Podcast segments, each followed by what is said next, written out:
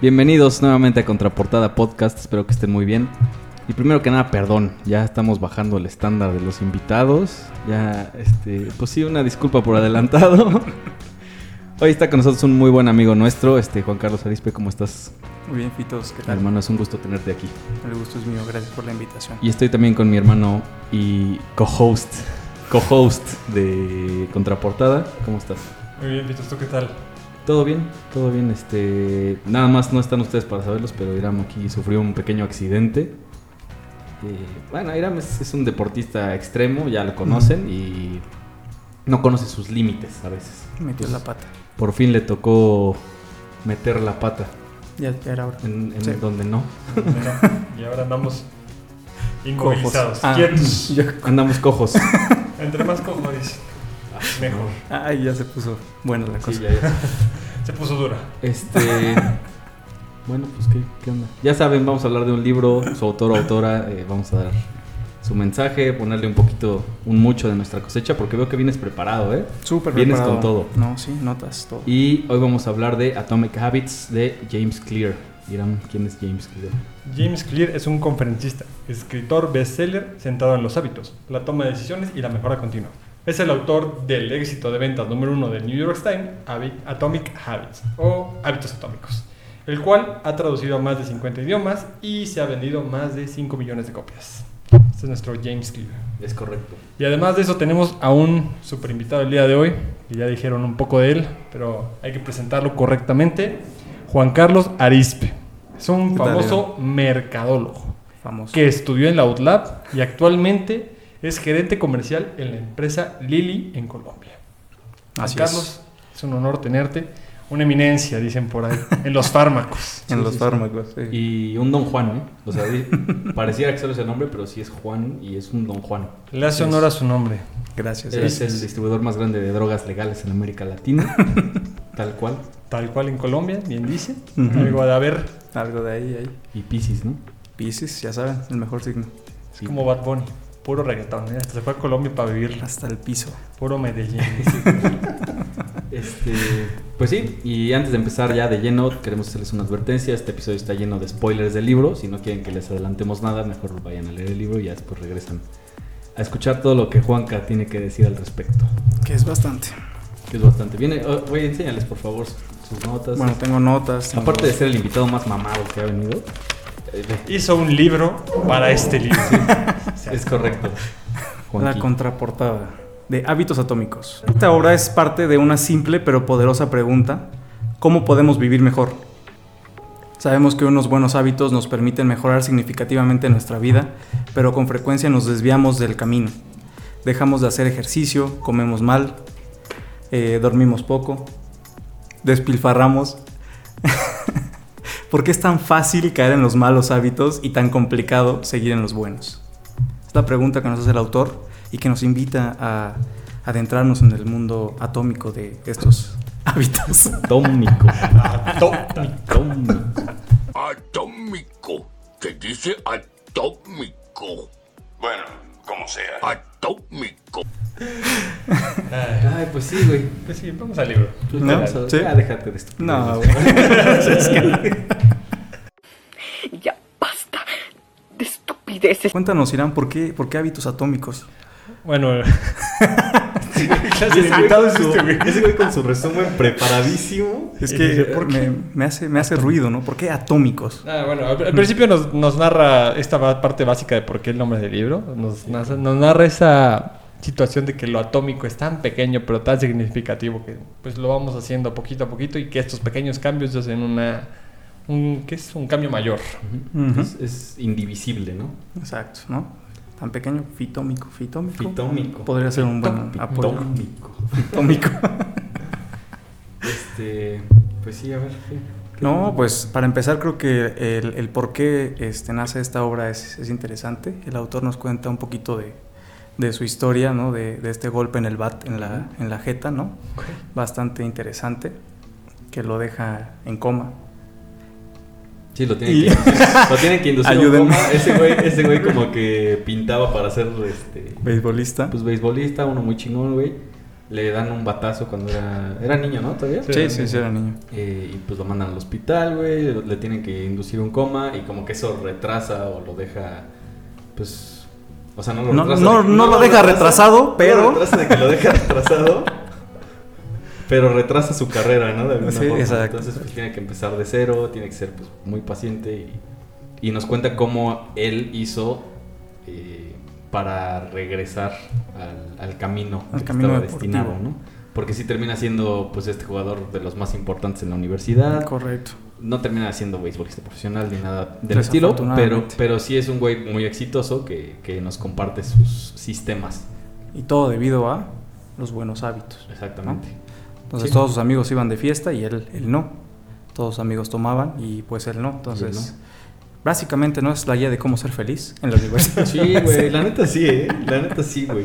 Este, también nos menciona esta parte de, bueno, en las finanzas hay un, hay un concepto de interés compuesto, Ujú.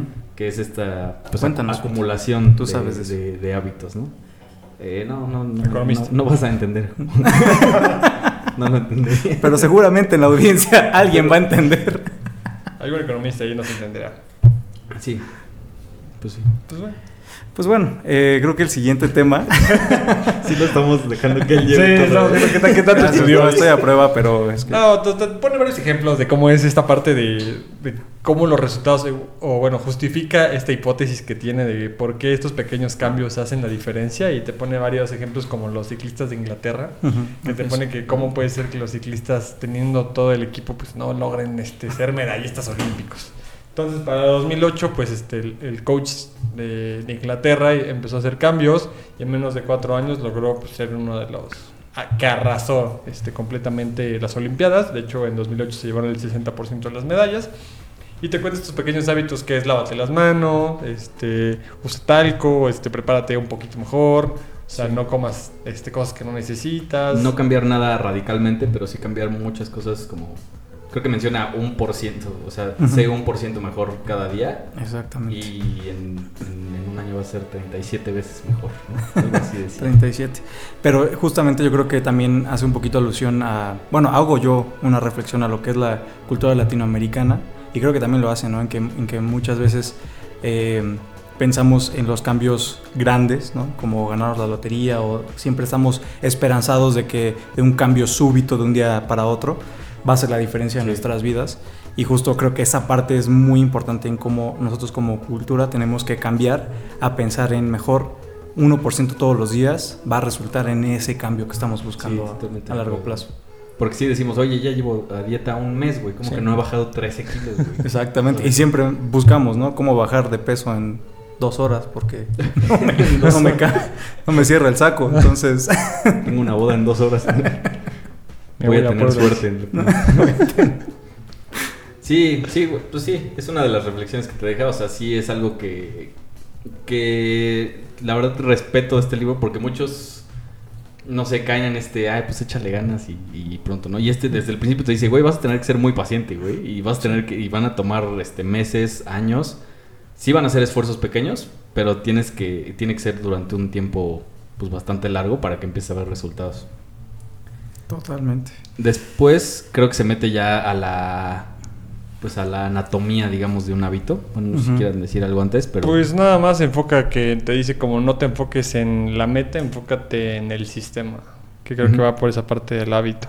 sí, sí, bueno, bueno, sí es, o sea, antes de meterse a, a lo que es el hábito, dice o después ya ni sé, güey. Es antes, antes de que empiece todas Si las quieres, partes de... podemos leer un pequeño. un pequeño párrafo. A esta nueva sección que le llamamos Aquí, Fitos de aquí lo tengo Fitos marcado. del No, no, párrafo. no, no es cierto, güey. Este, pero sí te dice como que no, es después, güey, estoy seguro, güey.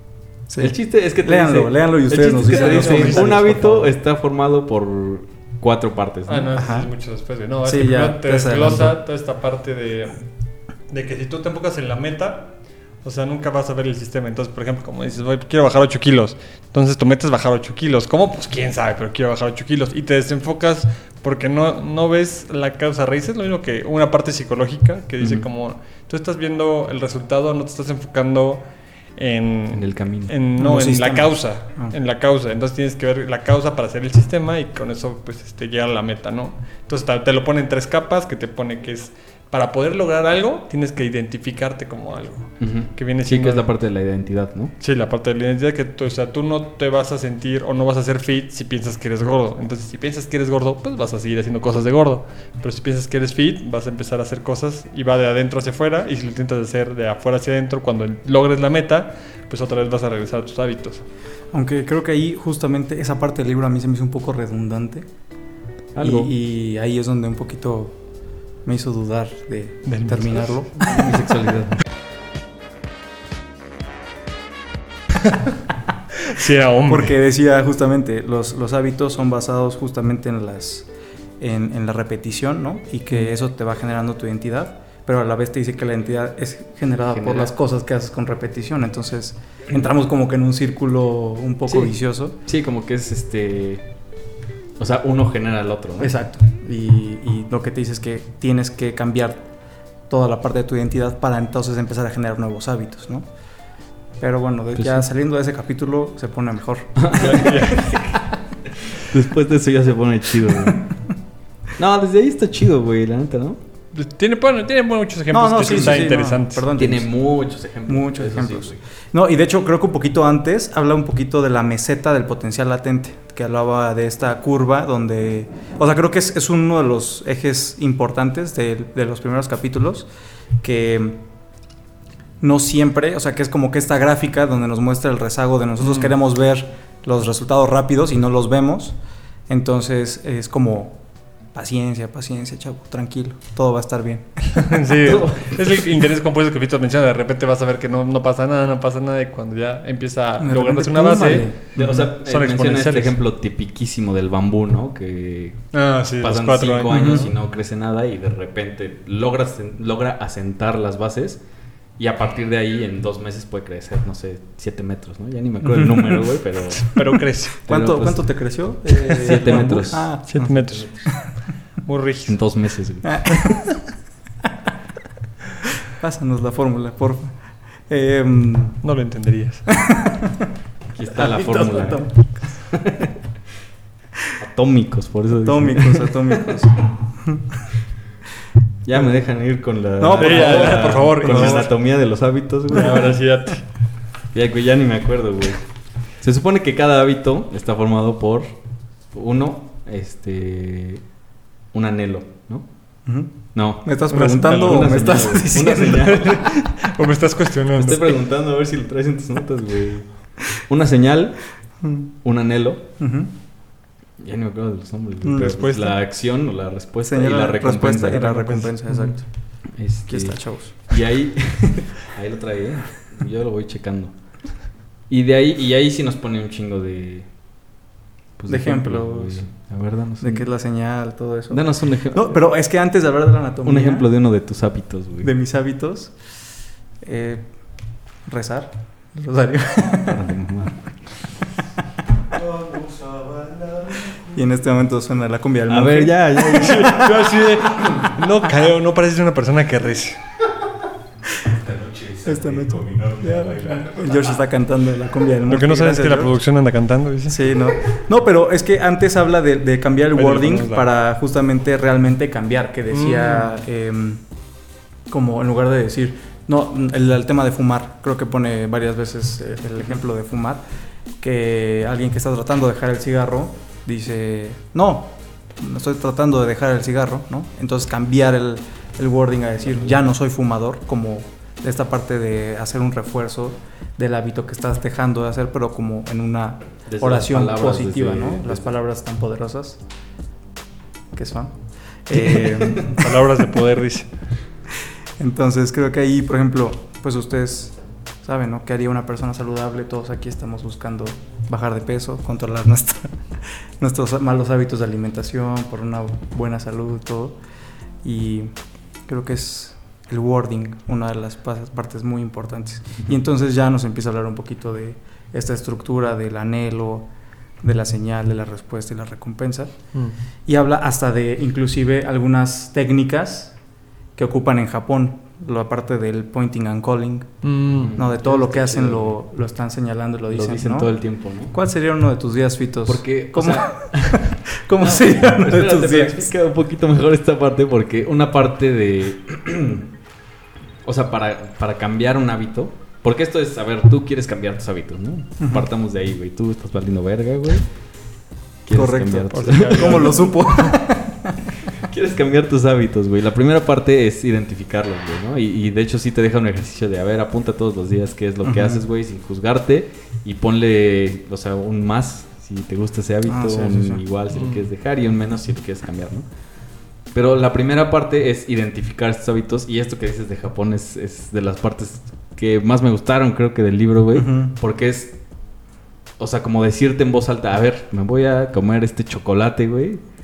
Sabiendo que esto no es lo mejor para mi salud, pero pues lo Sí, voy a claro. hacer, ¿no? O sea, y, y hacer muy conscientes y muy visibles estos malos hábitos que quieres cambiar para después poder cambiarlos, porque muchas veces lo hacemos en automático, güey. O sea, a mí sí me ha pasado que, o sea, en este ejemplo del chocolate, yo me doy cuenta y ya me estoy echando mi tercer tragando. chocolate, güey. Sí. Creo que lo comeré ahora. Ah. wow, tanto. Tantos. Dice, yo me echo cinco. Y ahorita con el arequipe que me trajeron de... No, mijo. No, no.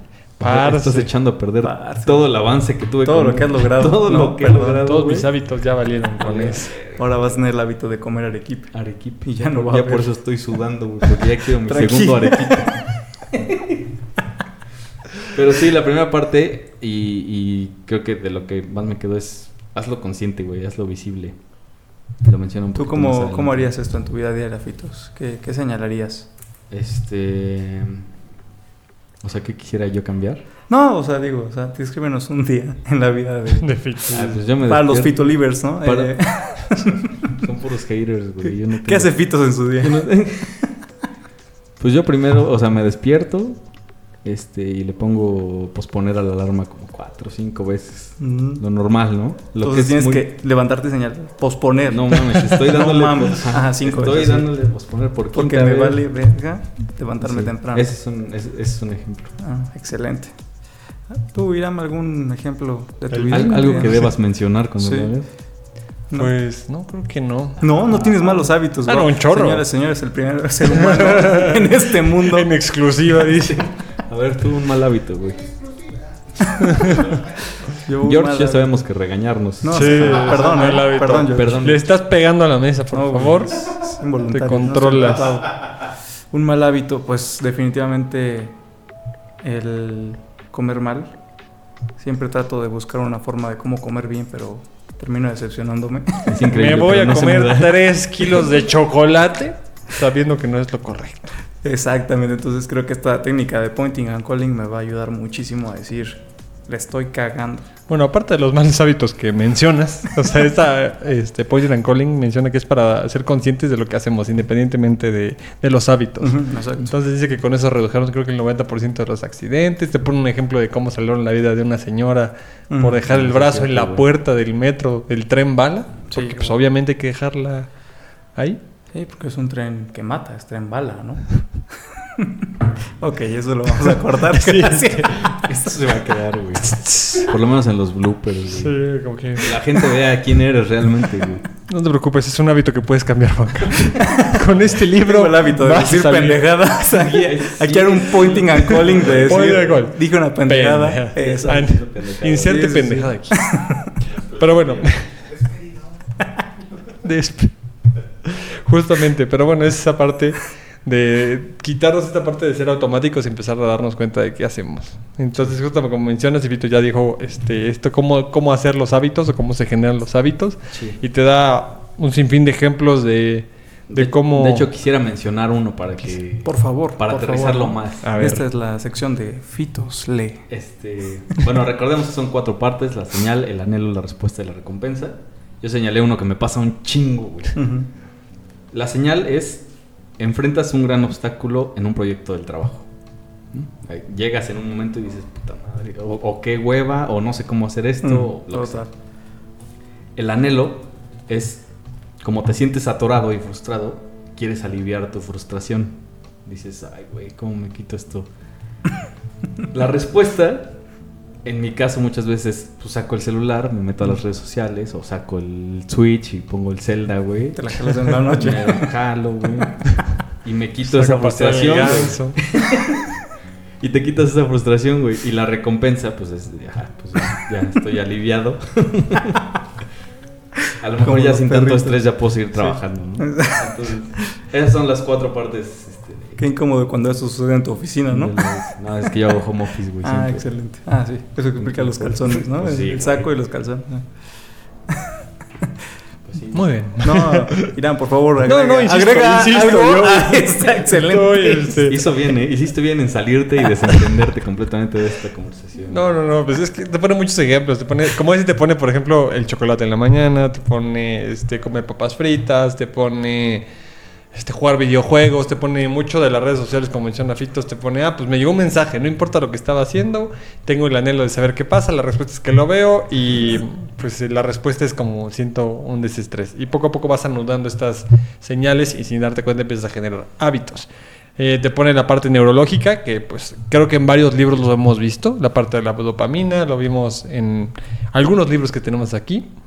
Y bueno, yo no había visualizado como él lo pone, que la dopamina viene siendo la respuesta, pero él te pone la segunda parte, que luego de, después de haber generado el hábito, la dopamina entra antes Antes.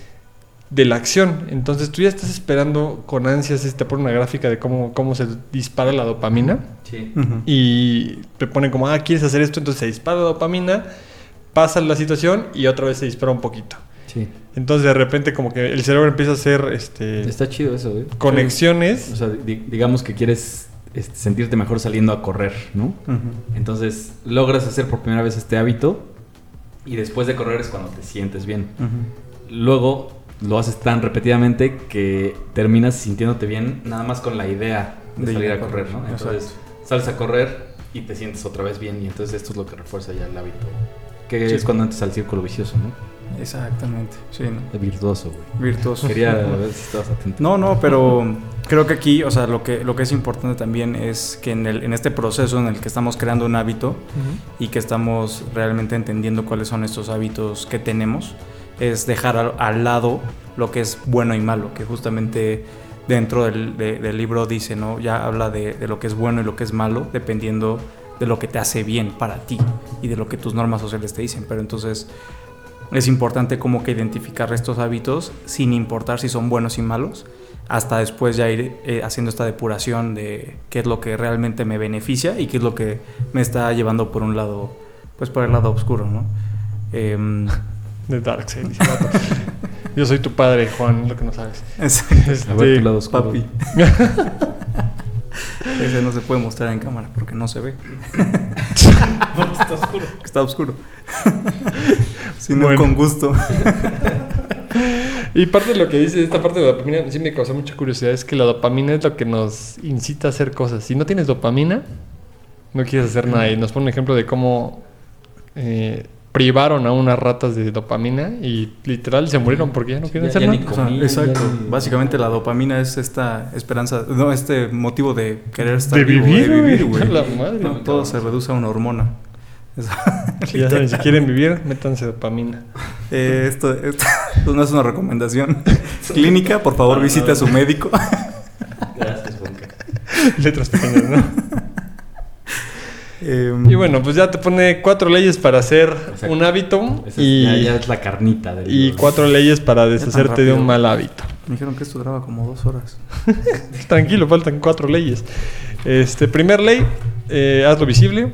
Segunda ley, hazlo atractivo. Tercera ley, eh, hazlo fácil.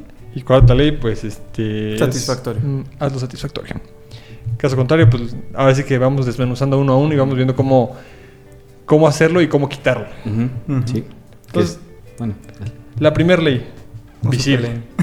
¿Eh? no, no nos estamos peleando, pendejo. Ah, Es que Van a llover. Perdón por traer este gañán. No vuelve a Una pasar. no vuelve a disculpa. pasar. Una disculpita. Eh, ves que justamente, o sea, habla de, de- son las leyes y tienes las, las leyes reversibles, o sea, como, Porque, de hecho, algo muy interesante del libro es que te dice cómo crear un hábito bueno y cómo dejar un hábito malo. Entonces, Sí. durante esta descripción de las leyes te va llevando en el camino de, de crear algo, haciéndolo obvio, atractivo, sencillo y satisfactorio, pero también cómo puedes ir dejando hábitos, haciéndolos invisibles, poco atractivos, difíciles e insatisfactorios. Entonces, si nos adentramos a la primera ley, que es la que dice hazlo obvio, eh, te dice como arma tu espacio primero, como va, ve generando todo este eh, contexto que te haga llegar a hasta tomar acción de manera obvia. Sí, menciona mucho esta, esta o sea, este, este, ¿cómo decirlo? O sea, esta importancia que tiene el sentido de la vista eh, en la vida en general, ¿no? Entonces te dice, hacerlo visible, hacerlo obvio, es... Oye, si quieres empezar a leer, güey, deja un libro todas las mañanas en tu almohada y entonces en la noche, ya que llegues, vas a ver el libro y ya O sea, fitos, perdón, eh, entonces los ciegos no pueden generar hábitos.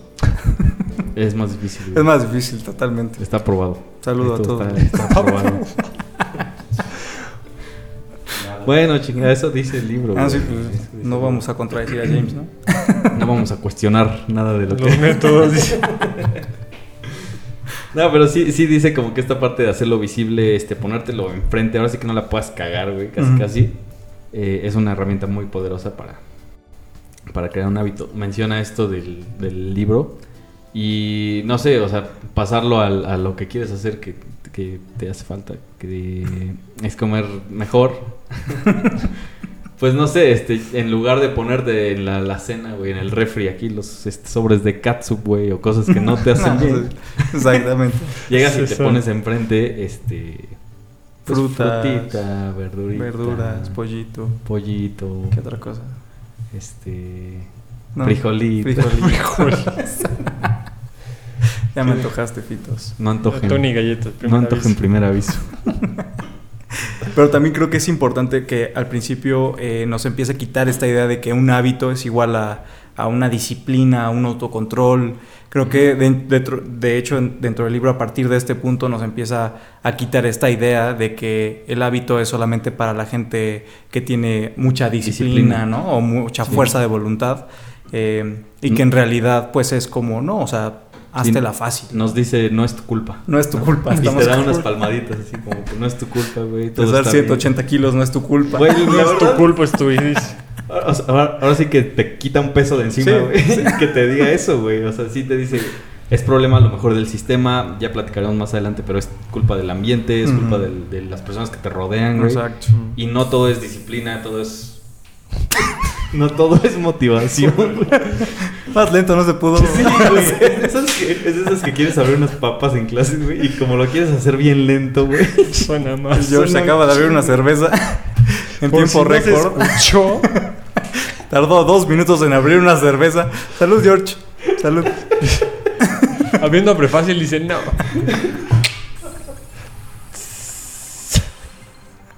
Por favor, que eso se escuche. Porque si no, vamos acá con unos pendejos. güey. güey. Bueno, pues sí. Bueno, si se escuchan tus pinches golpes en la mesa, güey. Sí. Perdón. Perdón, perdón. Perdón, George. Bueno, está chido esta parte, de- o sea, esta parte del libro que dice no es tu culpa, güey. no es tu culpa. Tiene que ver con el ambiente, tiene que ver con las No es tu culpa tener rodean. cáncer de pulmón. Tiene No digas mamadas, Mary Jane. No es tu culpa pesar 180 Eso no lo dice. No, no, Esto dice se fue tal al cual, ¿no? extremo, güey. Es un poquito de mi cosecha. Se ve que estás en el mundo médico. No, por fumar, güey. Ah. el hábito de fumar, pues, te Ah, lleva a tener sí se cáncer fue de como pulmón. tres pasos más No, allá. fue Sí, no, sí, se no, fue a no, la no, quinta ley, güey. Pero Bueno, te menciona que, es, que, que la motivación está sobrevalorada. Es más importante lo que te rodea. El contexto. Exactamente.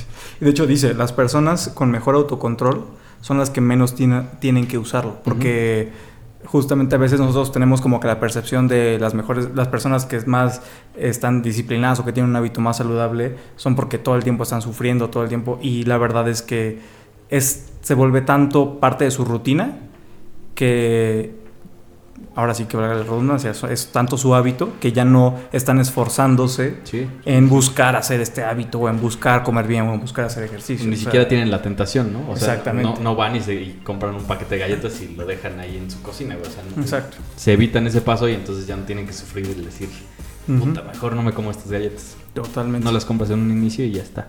Exacto. Pues sí. Jairam, Pues sí. ¿qué opinas? No sé, pone ¿O varios qué ejemplos. sigue? Eh, dejamos sin palabras. Robando el aliento. Después se mete a esta parte de hacerlo atractivo. Mm. Totalmente. Que pues es este. No es más que darte una recompensa, darte. juntarlo con otro hábito, ¿no? Para hacer esta cadena de, de hábitos y esta cadena de dopamina, por así decirlo. profundiza la parte de la dopamina. Sí, es. Pues darte un premiecillo, ¿no? Cada que hagas Sí, algo, güey. Total. Pero Se la cosa, la cosa interesante acá, y desde un punto de vista de un mercadólogo, es cómo las empresas, cómo las redes sociales, cómo eh, todo este hábito del consumismo ha creado pues productos, redes sociales, que nos hacen adictos a la dopamina y que involuntariamente nos empiezan a meter hábitos, pues, dentro de, entre comillas, dañinos o malos, ¿no? Sí. De esto de estar revisando las redes sociales o Sí, de... La dopamina que genera Exacto, recibir una notificación, exacto, ¿no? Totalmente.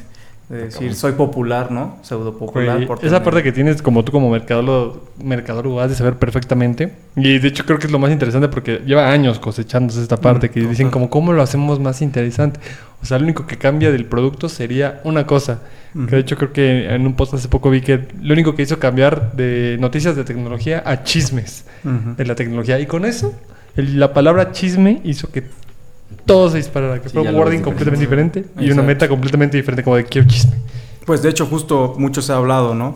Eh, creo que no en este canal, pero en otros, eh, sobre TikTok, la creación de TikTok, que se convirtió en esta red social completamente, eh, pues, fabricada para tenernos adictos a, a ella, ¿no? Estos videos cortos, de corta duración, que puedas tener muchos likes o mucha interactividad con la gente. Que te hagas Y viral que- muy fácil. ¿no? Exactamente, y que te va generando estos rush de dopamina. Y pues es como un resultado de toda esta evolución de estudios, de qué es lo que mantiene a la gente adicta, de lo que empieza a generar hábitos inclusive inconscientes, de todo este contexto ambiente. Entonces, eh, aquí les los invitamos, ¿no? Audiencia, a ser un poco críticos de lo que hacemos y Lo que consumimos, consumen. lo que consumen. ¿Tú como mercadólogo crees que hay alguna parte ética de volver adicto a alguien a tu producto?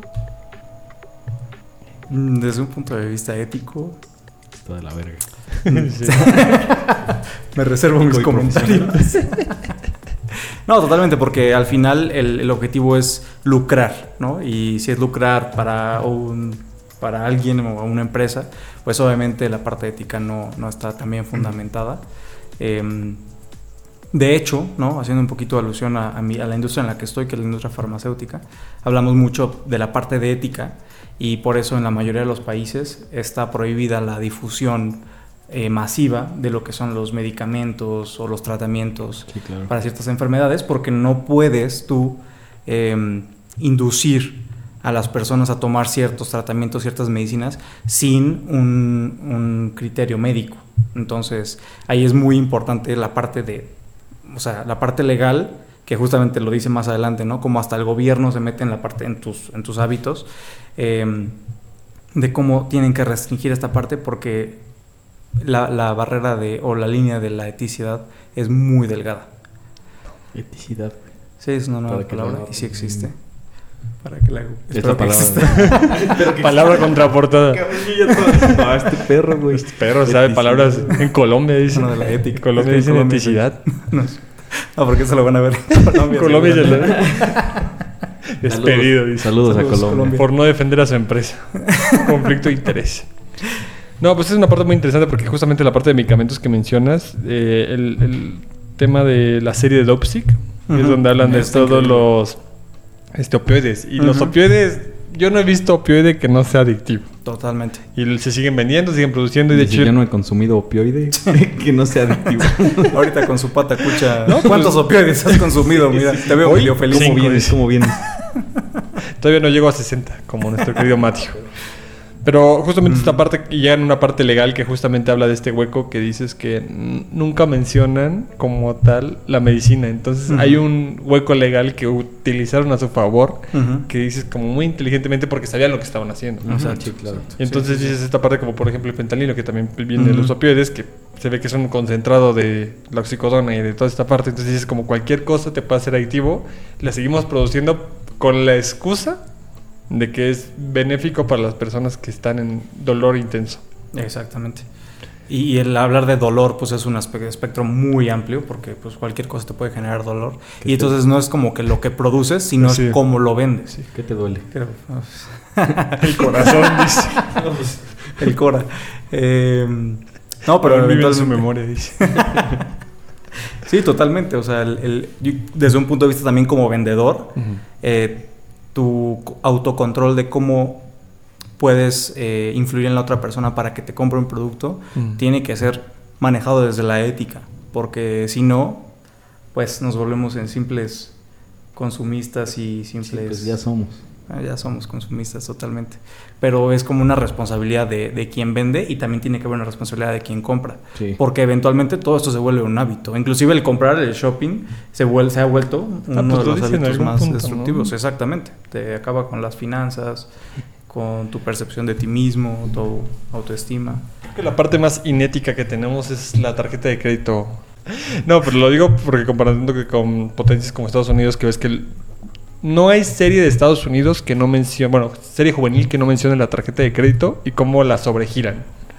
O sea, llámese la guía de NET, llámese Soy 101, llámese todas ellas tienen un capítulo que habla sobre cómo sobregirar la Yo no tarjeta soy de de esa crédito. generación, pero Ya, cállate. Ay, los que escucharon sabrán, ¿no? pues agarran una de ahorita. Pero bueno, el punto es que sobregiran la tarjeta y como que siento que esta te, te- te vienen educando a tener una deuda y creo que la, mayor parte de Estados Unidos, si no creo que es el 60 o 70% de Total. Estados Unidos, vive en deuda. Ya sea por la escuela, por tarjeta de crédito. De hecho es natural, o sea, es natural vivir Es que en se- deuda. es- o sea, lo normalizan a tal Exacto. grado de que es como, ah, pues, ¿qué tiene, güey? Y es que en qué realidad tiene? Pues es que Méteme al buró de justamente crédito. Su, su, su filosofía del consumismo. O en Estados Unidos tú no puedes estudiar en una escuela privada, no puedes eh, comprarte cosas, no puedes comer, no puedes hacer muchas cosas si no vives en deuda. Entonces, pues realmente para ellos es, es algo completamente normal y es un hábito el estar en deuda, ocupar la tarjeta de crédito y, y, pues no necesariamente es lo correcto, pero en su contexto puede ser correcto. Por eso este concepto del bien y Sí. del mal se pierde, ¿no? Sí, sí, Cruzando sí. la frontera.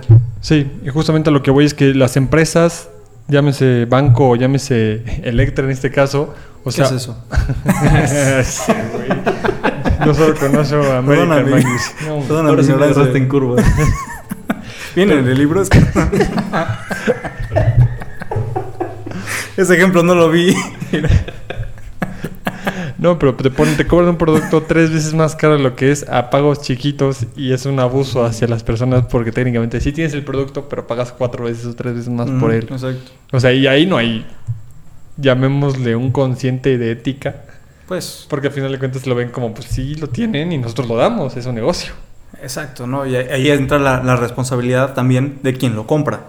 Porque dice, sí, me lo- o sea, me lo están vendiendo descaradamente y te están diciendo, porque Te están diciendo. te están diciendo, te voy a cobrar tu celular tres veces más. Y la otra persona dice, ok, no. Entonces, Va, va, pues... va, Tal vez va, a va, cinco Va, años. va, va. Exacto. Entonces también ahí es eh, donde entra esta, este equilibrio de responsabilidades porque pues uno no existe sin el otro.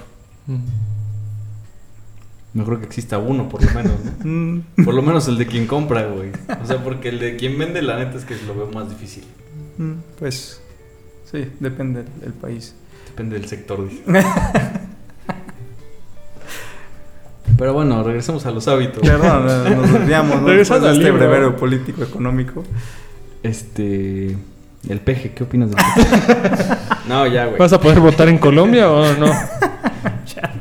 La, la tercera ley para crear un hábito es hacerlo fácil, ¿no?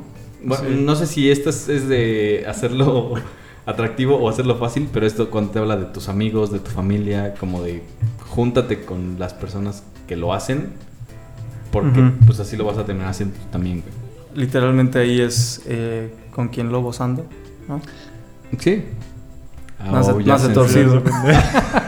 Eres de torcido. Esperaba que Se lo acabaras del poncho. ¿no? Dije, a ver qué Se lo llevó la corriente. Pues sí, güey. Sí, ha pasado. O sea, por ejemplo, yo no tomaba, güey. Y empecé a hacer este Sí, no, claro. Y No pues bueno, ya pues vamos en la doceava. entonces Vitos va a doble A. Sí, la verdad, o sea, cuando te empiezas a juntar con, con personas. O sea, yo lo veo eh, para bien, ¿no? O sea, yo en, en- en la Salud. uni, pues me empecé a juntar con personas más, más inteligentes, güey, más preparadas. Ah, caray, ¿qué, qué me pasó? Uy, se ríe aparte. Más inteligentes, más preparados. No. No, pues No gracias. estoy acostumbrado a tantas sí, flores, sí, pitos. Dice, es por algo, dice. Pero síguele.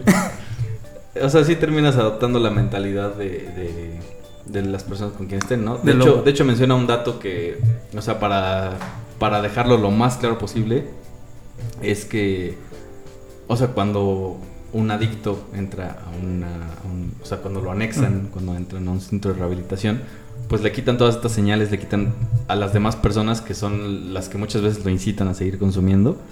Y ahí pues es bien fácil dejar todo, ¿no? Pero cuando salen y regresan al, al contexto, al círculo de amigos en el que estaba antes, pues todos terminan recayendo, ¿no? O sea, sin importar el trabajo, eh, por muy a fondo que se haya ido el, el trabajo, terminas recayendo. ¿Qué se, ¿Qué se siente estar en el anexo, pitos? ¿Todo bien? Todo bien, todo voy en No, el sexto Con paso. una, con una ya la logré. No, pero yo creo, justamente, o sea, ¿por qué, por qué todo esto de lo que estamos hablando entra dentro de la ley de hacerlo sencillo?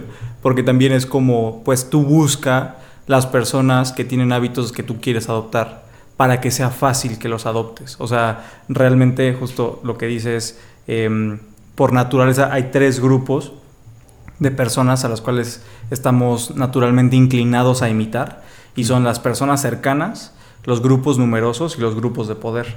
Sí. Y justo en esta parte de hacerlo sencillo es como busca esas personas cercanas a ti, amigos, familiares, que tengan esos hábitos saludables, ¿no? A lo mejor no fumadores o que hagan ejercicio regularmente.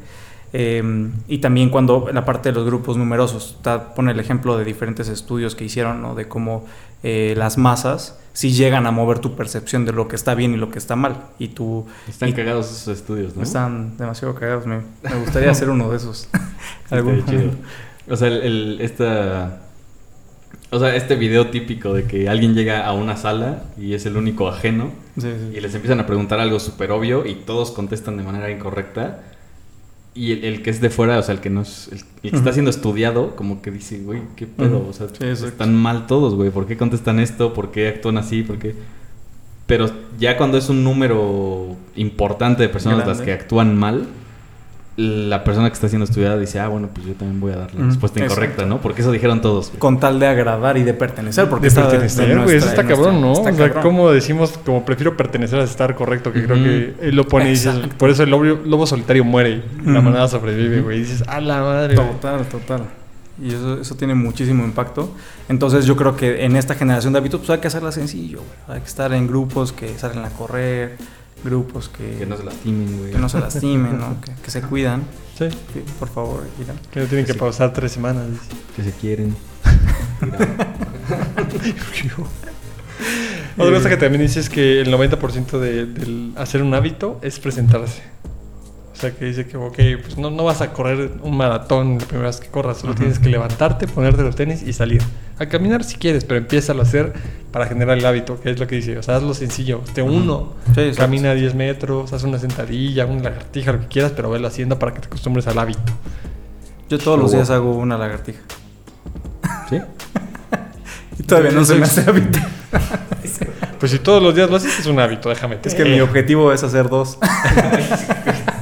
Nos vamos poniendo los Ya vas por la mitad, güey. Ya vas por Ya la voy a la mitad, falta menos. Pues júntate con personas que hagan dos lagartijas. Exacto. ¿Tú cuántas haces? Vitos? No, yo no. No, güey. no se cago contigo. Ya me voy. Si te sigues juntando conmigo, vas a dejar de hacer eso. Voy a dejar de hacer lagar- esa lagartija. Eh, no, Pues sí, pero. De hecho, ahí habla de la, de la ley del menor esfuerzo, ¿no? Exacto. Y la regla de los dos minutos. En los dos minutos. Dos minutotes. por Dos cierto, es ¿eh? demasiado. Grande. Creo Son que yo muy buenos minutos, ¿eh? Minutotes. creo que uno basta. ya el segundo es vanidad, ¿eh? Sí, se está pasando de listo este hombre. El segundo es gula. Pero. no, grandes, grandes minutos los que te llevan a hacer este hábito, ¿no? Lo que me lleva a la siguiente pregunta, ¿el tamaño importa? Por cierto. ¿Usted cree que el tamaño Ah, en el importa? libro hasta el final dice, ¿no? Como Sí, sí, dice, de es hecho. el, tamaño, el de tu hábito. Michael Phelps era muy grande. Era muy ¿Importa? Sí, sí importa. La respuesta es que sí, se lo adelanto. Total. Ay, Y por último, La cuarta ley. Lo satisfactorio. hacerlo Que se satisfactorio. sienta rico. obviamente, tiene Que que, se sienta- Oye, no, dos creo que nos minutos. estamos pasando ¿no? algunas partes importantes. Ah. A ver, ¿qué quieres Si, decir, si Juan? quieres rescatar alguna parte antes, ¿sí? Que justamente, bueno, antes de pasar a la cuarta ley, y esto, de hecho, esto me, me resonó mucho en, en la parte de la tercera ley de hacerlo sencillo, es cuando cita a Voltaire. Dice, lo mejor, eh, lo mejor es enemigo de lo bueno. Ah, Porque justamente a veces nosotros tratamos como de, no, es que Si, salgo no- a correr es porque voy Exacto. a tener la mejor carrera. de. Exactamente, o cuando voy a levantar pesas, si no voy a levantar 200 kilos, la neta es que no... Neta, mejor ni voy. ¿Para qué voy, no? Si no Eso voy a me correr. pasa mucho, güey. Sí, creo que es algo que tenemos algo muy en nuestra cabeza. Eh, y esa, esa, esa frasecita como que sí ha resonado mucho en, en mi vida. Porque también yo era de, no, pues para qué voy a correr si no voy a correr 10 kilómetros. Sí, ah, No va a valer la pena, güey. Exacto. Y, y creo que hay que quitarnos eso. O sea, porque realmente es como paso a pasito. Hagámoslo Suave, pequeño, suavecito. Suave, suavecito. ¿Cómo dice la frase, Juanca, por favor? otra vez? no, no. Aquí lo que dice es Lo la mejor- repetición. Lo mejor es... Lo mejor es. no. Ah, no, la frase de de es, es que no sé cuándo me estás jodiendo. No, Dice, lo mejor es enemigo de lo bueno. Otra vez, por Me favor. estás jodiendo. Lo mejor es enemigo de lo bueno. Otra vez, por favor. No, es, chingón. Haz lo tuyo, Juan. Es para que se lo graben, para que sea un hábito en sus vidas. Eh, entonces, básicamente, yo creo que el bottom line de, de la tercera ley es la repetición es la clave. No tienes que hacerlo excelente, sino con que lo hagas sencillo. Eh, ah, no, y también ponen el tema de resetear la habitación, ponen el- el- este hábito de, de hacer un reset de la habitación, de este man que ponen el ejemplo de que alguien está viendo la tele y cuando acaba de ver la tele y se prepara algo de comer, vuelve a dejar el control en, Ah, la misma güey, posición y limpia todo, luego, luego cuando, cuando termina de hacer las cosas. ¿Para qué? Para que cuando vuelva a hacer la acción, la habitación esté lista Ya para lista. usarse. Y es lo que él dice, dice, yo, yo era un huevón, yo creo que decía perezoso, ¿no? En el libro, ¿no? Perezoso. Eh, pero dice, soy un, ¿cómo dice? Soy un perezoso activo o algo así, dice. Inteligente. No, no, no recuerdo exactamente, pero como que dice, o sea, me da tanta flojera hacer las cosas que prefiero luego, luego, al hacerlas, limpiar todo para que al siguiente... Se la dejas bien fácil al del futuro, ¿no? Ah, exacto, es para el futuro Fitos. Dejo el baño limpio, ¿no? Y no lo dejas ahí con el... Exacto, güey. Mejor le jalo de una vez, ¿no? De una vez no vaya a ser. Fitos, jálale de una, güey, ¿no? Para que cuando llegues ya no esté el mojollón Sí, ahí exacto. esperándote. Y mira, yo hacía eso sin darme cuenta, ¿eh? Pero es un hábito que tengo. Buenos hábitos, hábitos atómicos. Creo que en, algún, en alguna parte del libro también menciona esta parte de... O sea, que creo que está un poquito relacionado con lo que dices, que es de alguna manera hacer las cosas más difíciles. O sea, en lugar de, de dejarte el control ahí este, ya puesto, es, a ver, estoy jugando videojuegos, termino y yo quiero dejar el hábito de, de los videojuegos. Entonces, al terminar voy y dejo la consola Ah, en sí, un cuarto, escondes. dejo los controles en otro. de- de- o sea, me lo hago lo más difícil que se pueda para que a la siguiente yo diga, puta, qué hueva, mejor Ah, esta pues. me la salto, ¿no? Y empiezas a generar este... Es la parte de la reversión De del- quitar del- el, el- el hábito. De Pero, quitar el hábito, pues, está- totalmente. está, pues, Y, y yo creo que algo que, que justamente cito del, del autor es que los hábitos son el punto de entrada y no el punto final. O sea, realmente es como esta parte sistémica más allá de la meta. O sea, no confundir una con otra. Entonces, eso es- se me hace muy importante la tercera ley. De hazlo sencillo. Hasta la fácil. Es la puntita, ¿no? Exacto. Lo más peligroso.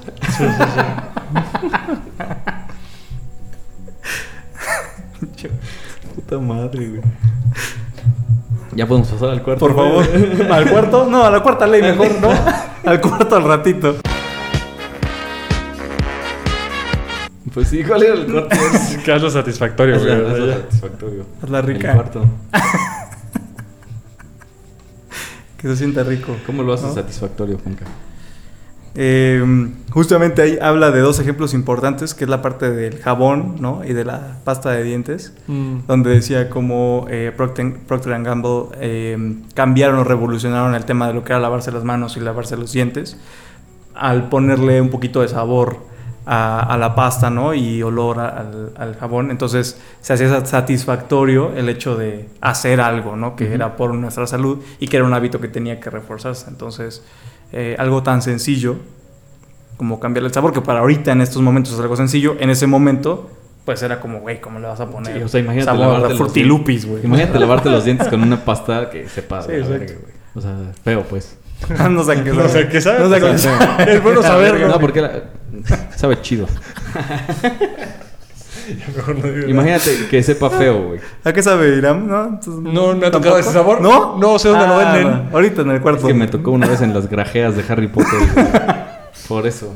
Sabor pitorrín. Pero bueno, a- a- Pito lo que rico, voy es que ahorita lo vemos muy normal, pero antes seguramente era algo muy difícil, güey. o sea, Total. Y ahorita eh, yo creo que también, ¿no? O sea, encontrar un sabor de esos Eh, no, sí, no es, es común. es difícil encontrar el sabor. Creo que el no hay que te gusta. con ese ¿No? sabor, ¿no? Busca Ya, bien. ya no las hace. Busca el- bien. Tus amigos tienen. Otra cosa de, de hacerlo, de hacerlos atractivos, Satisfactorio. satisfactorios, Es que- satisfactorios, Ah, satisfactorio, Atómico. atómico. ¿Qué Este, te parece, Jorge? bueno, no sé si, si lo mencionaron antes y es de este punto o no, pero según yo, ahí menciona esta parte de, de que si vas a, a- a adoptar un hábito, que sea la dificultad que tú puedas manejar, ¿no? O sea, que sea, a ver, si voy a salir a correr, no voy a ir a romperme la madre y hacer como de este hábito un sufrimiento, sino algo a un ritmo que yo pueda disfrutar, güey. Exacto. O sea, como que, no sé, con ropa que me sienta yo cómodo. O sin ropa, como sin más ropa, fácil. Como ¿no? te sientes más cómodo. Sí, exacto. Parte de que- y. Y yo sí. No, cúbrete, cúbrete. Este, pues sí, algo que, o sea, que al final disfrutes los pequeños detalles, ¿no? Como quien dice. Los muy pequeños detalles, Juanca. El diablo está en los detalles. No, y totalmente, pero también habla de, de esta parte de que nuestro cerebro no, es, no ha evolucionado para una vida de lo que él llama el sistema de, reto- de retorno retardado. Que nosotros estamos acostumbrados a, tener una, una respuesta sa- satisfactoria luego, luego inmediata.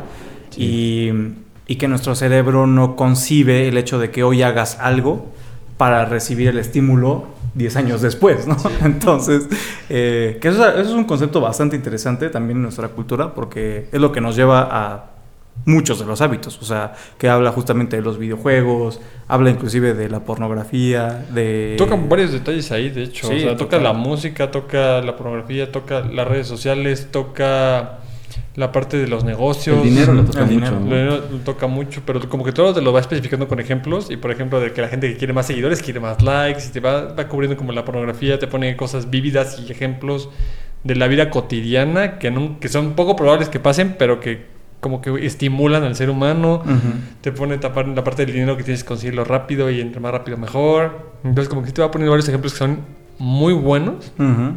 O sea, en el sentido de que sí te ponen a pensar. Y de hecho, creo que lo vimos en The Rise of Superman, que es como esta parte del estímulo rápido y el estímulo tardado, que pocas personas lo hacen así.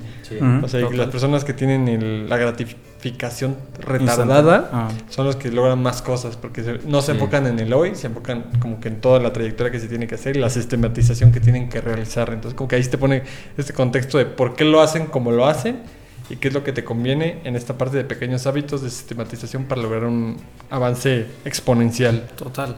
Y yo creo que si tú em, pones esta, esta teoría en un nivel macro, hablando a lo mejor, no sé, de política, de decisiones de salud y todo eso, creo que podríamos llegar a ser un- una gran raza, ¿no? Del ser humano. No, es que honestamente, güey, o sea, que tú busques la, la gratificación instantánea, te vuelve un, un ser... Un animal, güey. Un animal, exacto. Literal. O sea, es como, no, quiero esto porque voy a sentir rico. Sí, sí, sí. Ya, güey. O sea, como que siento Sí, que no es como que está- me voy a cuidar para que en 30 años no me enferme de algo raro, ¿no? Güey, esa, parte, para- esa parte del sexo que el ser humano res- responde por solo por el placer es como, güey, loco. Prefieren el sexo que la seguridad de no pegarte una. Que el amor. ETS. No, yo sí prefiero el amor, ¿eh? Yo, me, Yo también prefiero yo me desentiendo del, comentario ¿Qué es- qué es el sexo? No, pero si te pones aparte como de que la gratificación inmediata o las drogas o cualquier cosa. No sé qué otro ejemplo pone aparte, pero como que el sexo dije, ay, güey. La comida. La comida. La ah, comida fast sí, de que puedes ser gordo o diabético, pero prefieres saciar ese, esa parte y pum. Güey, y llega ahorita las, las cadenas, bueno, no, los, las plataformas de envíos de comida con su versión turbo, por no mencionar a Rappi. Este, pero, güey, es que literalmente es, es esta búsqueda dentro de la mercadotecnia. yo- yo te voy a dar lo que De cómo yo te voy a dar, lo- exacto, la gratificación instantánea y cómo nos va degenerando, porque entonces nosotros nos estamos volviendo seres de pura eh, gratificación instantánea. Y habla incluso del, del tema de cuando se introdujo Alexa, Google Home, en que dicen, la tecnología ha avanzado en eliminar estas barreras eh, para que sea todo instantáneo, pero eventualmente a dónde vamos a llegar. O sea, ahorita con toda la inclusión de la inteligencia artificial, que ya ni siquiera es buscar en Google y tú estás revisando cuál página sí, es la que tiene la respuesta Ya que tú quieres. Ya es de, güey, sí, dímelo por favor. O sea, así como Pitos leyó este libro con ChatGPT, güey, ChatGPT, hazme un guion para... eh, para hablar de hábitos mi atómicos. podcast. Sí, sí, sí. o sea, Que no literalmente. sean más de 500 palabras. ¿Cuál es el tope, güey? O sea, ¿a dónde vamos a llegar? No sé, eso- ¿Y en, y en qué nos vamos a convertir como seres humanos? En personas que simplemente viven para saciar, satisfac- eh, tener necesidades necesidades básicas. básicas. Sí, güey. al instante. Creo que ahorita la evolución va a ser en generar cosas que nos hagan retroceder para ser entes Puta, que ¿cómo busquen el tema a alguien, güey? Desde nuestros hijos. Está cabrón. Nos No toca a sé. nosotros ser el cambio. Este capitalismo opresor está cañón. O sea, O sea, porque es, es como la prueba esta del malvavisco, güey. Pero... ¿No, ¿No has visto el, ¿El obispo? ¿Se llaman malvaviscos vos? Sí, sí, como quieras. el estudio este de... Daniel Coleman se llamaba? Dani Coleman, creo que sí. Bueno, el chiste es que ponen, a, el a un, ponen a un niño, Ah, los niños, sí, ¿no? ponen a un niño y le dicen, oye, voy a dejar un malvavisco aquí, güey. Ay, se van. Te vas a quedar 10 minutos aquí tú solito. Si no te lo comes, regresando, yo te doy dos. No te lo tienes que Ah, comer. sí, Y sí, entonces se van, güey, y el niño se queda ahí con el malvavisco solito, güey. Y pues la gran mayoría, la gran mayoría agarran y ya la güey. Ahí luego vemos qué pedo. Exacto. Son muy poquitos Sí, sí, sí. entre los niños, güey.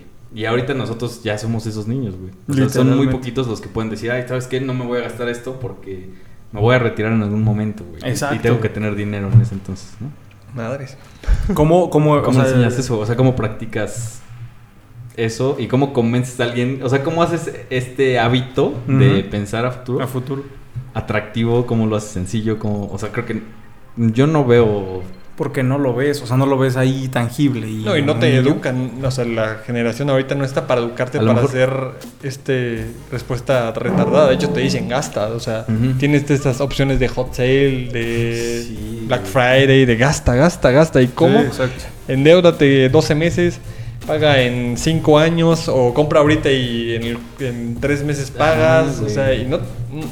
La sociedad del capitalismo en la que vivimos no te permite... Sí, no, no te deja, güey. O sea, aprenderlo. Es como, hazlo, gasta, gasta. Lo, lo único medio rescatable es la automatización, ¿no? De, ah, bueno, pues si, o sea, si yo no soy capaz de pinches ahorrar, De ahorrarlo, que me quiten el Que dinero, lo haga automáticamente. Sí, literal. Ver, yo creo que esa herramienta la podríamos utilizar, pero más allá, no sé, está bien cabrón, güey. Está muy difícil. Y luego, ¿qué pasa? Te enojas con esas herramientas porque lo dices, oye, es mi dinero, dámelo ahorita, ¿no? Y lo desactivas, Y entonces lo desactivas, te emputas, güey.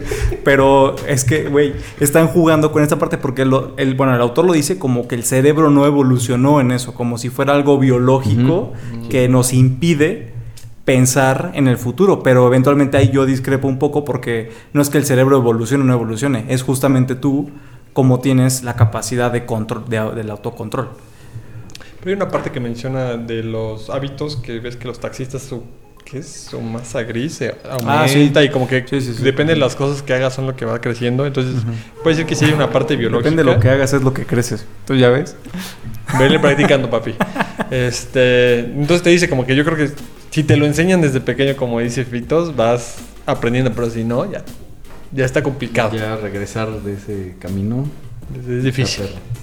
Pero pues habla de la madurez y la conciencia de cada uno, ¿no? Así que se los dejamos para su De la reflexión. disciplina de De cada la uno. tarea. Así que hagan hábitos buenos a largo plazo. Em, y bueno, ya al final cuando acaba de la parte de las cuatro leyes, habla de, em, de cómo estas, de cómo no somos perfectos, básicamente, ¿no? De cómo los hábitos no son, o sea, Me deslindo. No aplican para sí. todos, güey. Aparte, dicen que los genes im- importan o no. Te pone ahí el ejemplo de que si importan o no. Y ahí te pone el ejemplo de Michael Phelps Ajá, y del, del guerrero, o no sé cómo se pronuncia. no lo dijiste El- excelente. Eh, No sé, güey. Un vato que, excelente, me parece de, de la India o no sé. Así se pronuncia. No me acuerdo cómo que era el corredor más este, importante de cuando Phelps estaba justamente en esta época de oro, que él era el medallista más importante y te pone el ejemplo de que pues Phelps medía 6 pies, 6, 4 y su torso era mucho más grande que sus piernas, entonces Phelps nunca le ganaría al guerrero este, en esta parte de correr. Y justamente pues al viceversa, o sea, el guerrero nunca le ganaría a Phelps en nadar. Entonces Sin dice, embargo, Ajá. habla de lo que no, o sea, echarle la culpa a los genes sin haber trabajado no tiene sentido. ah, no, O claro. sea, porque lo que decía es, hasta que no hayas trabajado tanto como aquellos a quienes admiras, no puedes explicar su éxito como suerte o como genes. O sea, porque te decía, como no, tú admiras a, no sé, Arnold Schwarzenegger o cualquier otro fisiculturista, pero tú solamente has ido al gimnasio una vez en tu vida y le dices, no, es que Arnold tiene los genes, no mames, nació así, güey. Pues no, pero sí, güey, si has trabajado ¿Hace el muchísimo menos. que? Hasta que tú hagas el mismo trabajo, entonces ya te pones a comparar si en realidad fueron genes o no. No, pero esa parte te dice, bueno, sí, sí te dice esa parte de que no puedes juzgar a nadie por el, el trabajo que han hecho, pero también te dice, a ver, lo que se te facilite es lo que tienes que sí, hacer. exacto, exacto. O sea, no vas a enfocarte solo en una cosa en el gimnasio cuando puedes hacer mil otras cosas. De hecho, en una parte menciona a Polgar, que este es el, el matemático que creo que puso lo de las hijas, que de hecho lo vimos en Range. O Sí, sea, del ajedrez, ¿no? el ajedrez, o sea, te dice, a ver, ¿existen los genios sí o no? Y te pone como sus hijas, bueno, cómo puso a entrenar a sus hijas. Ajá, para poder ser las mejores eh, en el mundo y demostrar que realmente cualquiera puede. Y entonces te pone este contexto de que pues él las puso a entrenar desde niñas y a los 6, 7 años ya estaban ganando torneos y a los 16 ya eran grandes maestros. Sí, exacto. Entonces te pone como esta parte de que pues sí, sí se puede, pero tiene un trasfondo y no porque digas que no lo eres, no, lo, no es que significa que no seas, sino que no quieres serlo. Aquí la pregunta es, ¿la culpa es de nuestros papás? Lo hemos platicado en varios libros. Y, Influye. Y la respuesta y es... la respuesta es sí. Pues... O sea, la claro. respuesta es sí, y no Claro, porque no quieran, sino porque realmente es cuando tu papá tiene una estrategia hacia dónde quiere guiarte, o sea, te va a educar para que lo logres. Sí. Claro. Entonces, influye y, de hecho... por ejemplo, este, Tiger Woods, Serena Williams, este, no sé, Messi, güey. Todos estos güeyes este, fuera de serie. Sí. tienen este factor común que su pap- Sus papás. sus papás desde los dos años ya estaban con este chingue, chingue, chingue de tú vas a hacer esto y vas a hacer esto y vas a hacer esto. O sea, es algo que se repite, güey. Sí influye. Pero ahí entra la controversia de tú como papá quieres que tu hijo sea libre de elegir Sí, claro. esta parte Sí, sí, que es es lo que se quiere enfocar o tú lo vas a orientar al camino que tú quieres. Entonces entra esa controversia porque justamente luego ponen a los papás de estos atletas como malos por forzarlos a entrenar a edades muy cortas en un cierto deporte donde ni siquiera se le preguntó al niño o crecemos pues siendo libres. entre Pues depende qué quieras, o sea, en dónde quieres que se enfoquen. O sea, puede ser que sea una persona muy buena, como dices, no sea tan exitosa, pero sea feliz. O quieres que sea una persona exitosa y tenga muchos, eh, digamos, traumas, por llamarlo de alguna manera, porque no nos vayamos muy lejos, la serie de Luis Miguel. comillas. O sea, ahí Sí, claro. pone el papá de Luisito Rey como un malo, como una Sí, persona como un autoritaria, pero quieras o no, él impulsó su carrera tanto que lo llevó a conocer a gente muy importante que lo llevó hasta lograr cosas. Obviamente, no todos van a tener el éxito de Luis Miguel, Un me queda claro. Un saludo a Luis Miguel, güey, que nos está viendo. Pero pues sí pueden ser como las hijas de Polgar que puede tener un éxito considerable y pues ser felices como ellas lo fueron. Exacto. Que, que hay, que hay un punto medio ahí, o sea, también en lugar de, no sé, de clavarme como con Tiger Woods, tú vas a practicar golf y golf y golf y golf. También está esta opción de tú vas a practicar o este deporte un tiempo, este deporte un tiempo, este deporte otro tiempo. No con el afán de practicar el deporte, sino con el afán de desarrollar el trabajo en equipo o el- el- la Mm. intención de desarrollar, eh, posponer la gratificación, o sea, como que Soft skills. soft skills. Ah, gerente, ¿verdad? Este, gerente comercial, ¿verdad? Déjame adivinar. Se ve, se ve. Sí, sí las habilidades que hay detrás y no tanto la disciplina en sí. Claro. Y se Yo creo que al revés. Yo diría que el- lo que deberías de enseñar es la disciplina y ya el deporte o el área que escoja, pues ya que lo haga él, pero sabiendo que... Bueno, la disciplina yo me refiero al No, deporte. Ah, o ok, sea, ok, sí, yo dije- esta parte. La disciplina del... Fito se arrepiente de lo que acaba de decir. o sea, disciplina Sí, de una sola arte. ajá, del arte, no, no disciplina como el concepto de ser ok. disciplinado, pues. Sí, ¿Tú qué opinas? pequeño- Aunque es importante ser disciplinado, Fitos. Ahí. Déjame alzar la mano. Pido la palabra. No voy a caer en provocaciones ya. No se peleen, por favor. Ese es un Perdón, ambiente George. seguro. Eh, Perdón, George. por traerlo. No, total, o sea, creo que es que, pero, o sea, aquí la pregunta es quién nos enseña a ser padres y cómo es, o sea, literalmente cómo tú quieres eh, criar a tus hijos y esta parte que tú dices de enseñarles desde chiquitos que la gratificación a largo plazo es más gratificante, valga la redundancia, A largo plazo. eh, pues es que ti- tienes que tener un plan para hacerlo. O sea, porque si no, o Sí, sea, sí, sí. así como empíricamente de, ay, no, pues a ver Ahí cómo vamos, me sale. mira, vamos viendo. ¿no? El primero se echa a perder siempre. Así el como- primero se echa a perder siempre. El segundo Sí. ya es mejor, ya, Es ya tienes más- práctica. Pero es que justo, o sea, desde Eres el primero, ¿verdad? Yo también. Tú un también. primogénito, Piscis. Se nota, dice. Típico Piscis. Ya sé.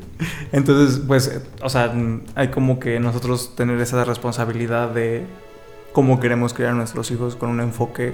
Claro, partes de un punto de una opción grande y de un privilegio de que puedes tener el tiempo, porque hay mucha gente que Bueno, no lo tiene, sí, hay sí. gente que no puede, hay gente que pues nada más no quiso encargarse de sus hijos.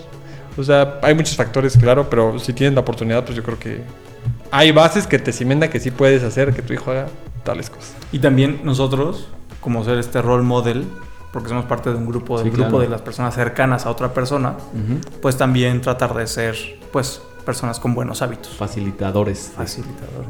Exacto. Wow. Wow. No pude haber Ya con encontrado mejor palabra. Yo creo que ya con eso. Ya.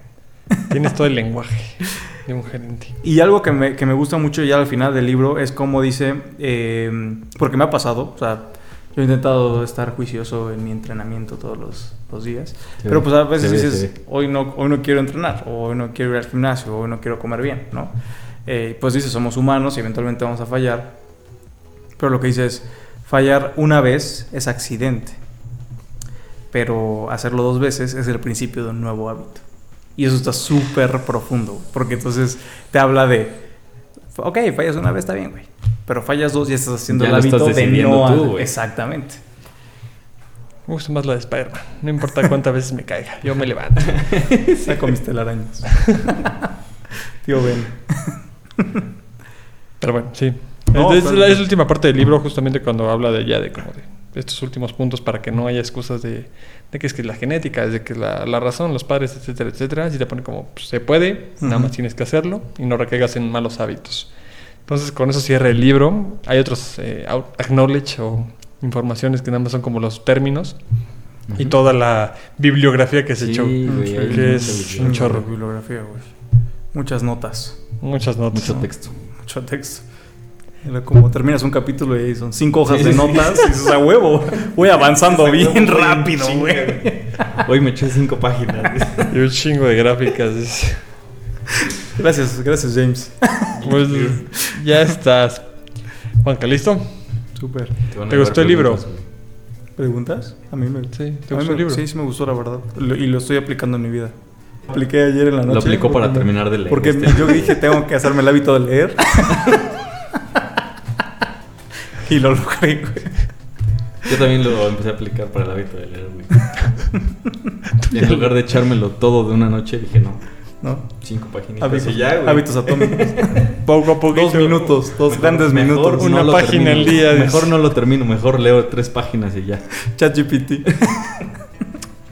Este, ¿qué te gustó del libro o qué te llevas del libro?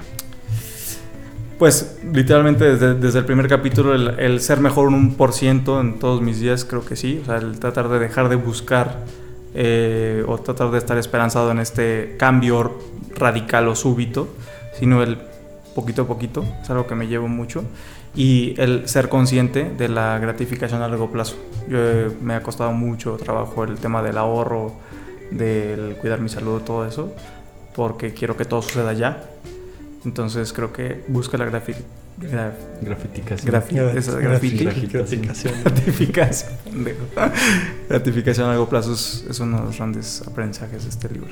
¿Ustedes qué se llevan? Muy bien. Antes, calificación. Del 1 al 5, güey. ¿Del 1 al 5? Sí, Sí. iba a decir como Ya 322. sé, güey. Me imaginé. Lo vi venir. Por eso la aclaración. ¿El uno al güey, porque cinco? te conozco, güey. Mm, yo diría que un... ¿Se pueden decimales? Sí, los que quieras. 4.8 por el capítulo redundante del tema de los sistemas, de la identidad. Ok. Muy alto, muy alto. 4.8. ¿Ustedes? Entonces sí lo recomiendas, ¿no? Sí, sí, sí, lo recomiendo, neta. ¿Tú, Jairam? ¿Te gustó el libro? Sí, sí me gustó. Este sí lo sentí más redundante. Lo sentí bastante redundante. Creo que desde el principio como que te imaginas que viene y va justamente como que dando vueltas en un círculo este vicioso de qué se tiene que hacer y cómo se va haciendo. Digo, se entiende porque desde el principio de- del libro te dice como que está la señal, está el Anhelo. deseo, está El la anhelo. reacción y está el, el, Anhelo. el- ¿cómo se llama? La, res- La recompensa. la recompensa. Entonces con eso como que ya te da la idea de cómo va a ser el libro y justamente se va palpando durante todos los capítulos. Que no está mal para lo que quiere ejemplificar. El único problema es que después de leer ocho libros de, de autocrecimiento ya es como muy repetitivo a largo plazo. Entonces Mm. realmente como que este es el creo que octavo libro que leemos de, de, cre- de hábitos? autocrecimiento. No, ustedes hábitos- de hábitos han de tener unos muy buenos hábitos ustedes, compadre. Pues, pues tenemos que mejorarlos, pero este a la lectura, más o menos. Ya se levantan a las 5 de la mañana, ya. se hizo y como dicen, ya no se logró.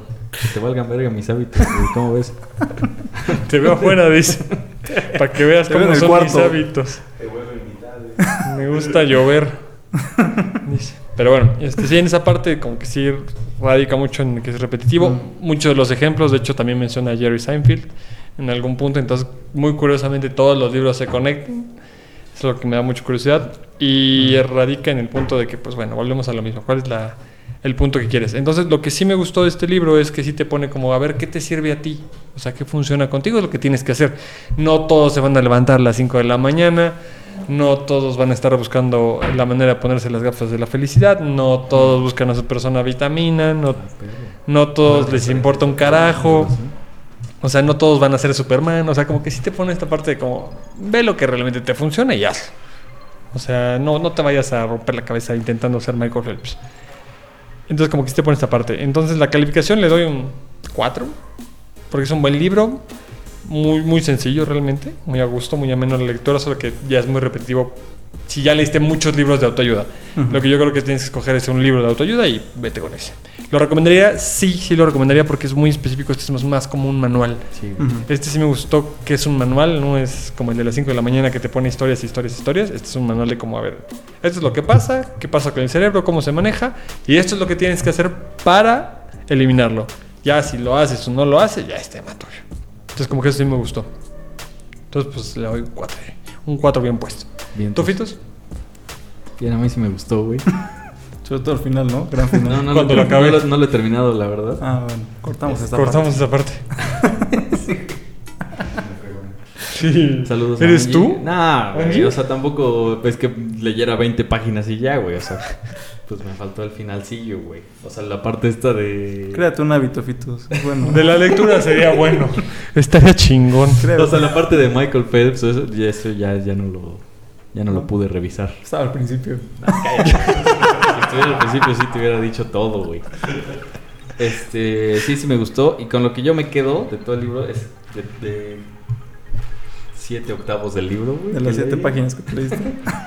Con lo que yo me quedo es que, que para formar estos hábitos muchas veces eh, puedes ganar la batalla antes de tener que hacerla, ¿no? O sea, de quitarte esta tentación antes de siquiera tenerla enfrente. Eh, pues sí, es como... Excelente. Es, es- es lo que, calificación es lo que no- más no me gustó a mí escuchamos la del libro. calificación. ¿Lo recomiendas? Sí lo recomiendo.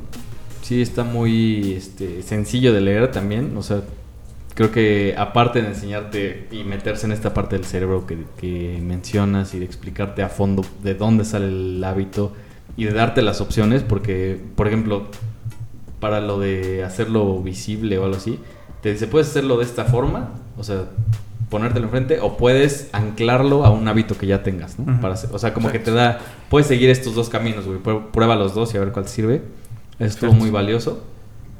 Em, creo que es muy sencillo de leer, o sea, no hay, no hay persona que diga, ay, no, sabes que está muy pesado, güey. Eso también, Me a mí se me hace súper valioso un libro y se me hace súper recomendable un libro que, Que sea fácil de que leer. sea fácil de leer, güey. Sí. Hazte la fácil, ponte la Hasta- sencillo. Pues exacto, güey. está, güey. ¿ya ves? Está, Está todo todo conectado, güey. está todo conectado. Eh, y de calificación, pues un 4.5. Ahí está. Es un buen libro entonces. Sí, Sí. la neta. La neta, sí, muy chido. Fito Livers. Pues Fito Libres, muchas Libres. gracias Juanca, muchas gracias por venir. A ustedes por Se la agradece. Pues con eso vamos a terminar la página de hoy. Les agradecemos todos por escucharnos. Los esperamos en la siguiente página. Antes de irnos, Fitos, ¿cómo estamos en redes sociales? Estamos en Facebook, Twitter, Instagram y TikTok como Contraportada Podcast. Yo estoy como FitosR23. Yo estoy como Iram-Castro si nos están siguiendo en YouTube. No olviden seguirnos, activar la campanita y notificaciones y todo lo que dicen los influencers. Juanca, ¿cómo estás? Bien, ¿y tú? En redes Ah, sociales. redes sociales. También bien, gracias. Instagram Juan Caris y Facebook Juanca con K Arispe. Búsquenlo, anda soltero. Y listo. Sí, ya nos están para una relación seria. Esto se está grabando en vivo. Sí, Ya están preguntando. ¿Quién es? ¿Qué hubo? ¿Qué hubo? ¿Qué óvole? Ah, Ah, que cuando te vas a la verga. Pregunta, producción. pregunta, producción, cuando voy a la Pregúntale a una verga? seguidora, ¿no? Ahorita me voy al cuarto. Un placer tenerte aquí, con Cares. Bienvenido cuando, quieras, cuando vengas. ¿no? Mañana, ¿no? Sí, De una vez. mañana, ¿Otro? Listo, echamos un libro hoy en la noche. Y- Hazme un guion. Muchas gracias por escucharnos nuevamente, amigos. Y recuerden, Leer 10 páginas al día hacen 12 libros al año. Chop, chop. Tchau, tchau.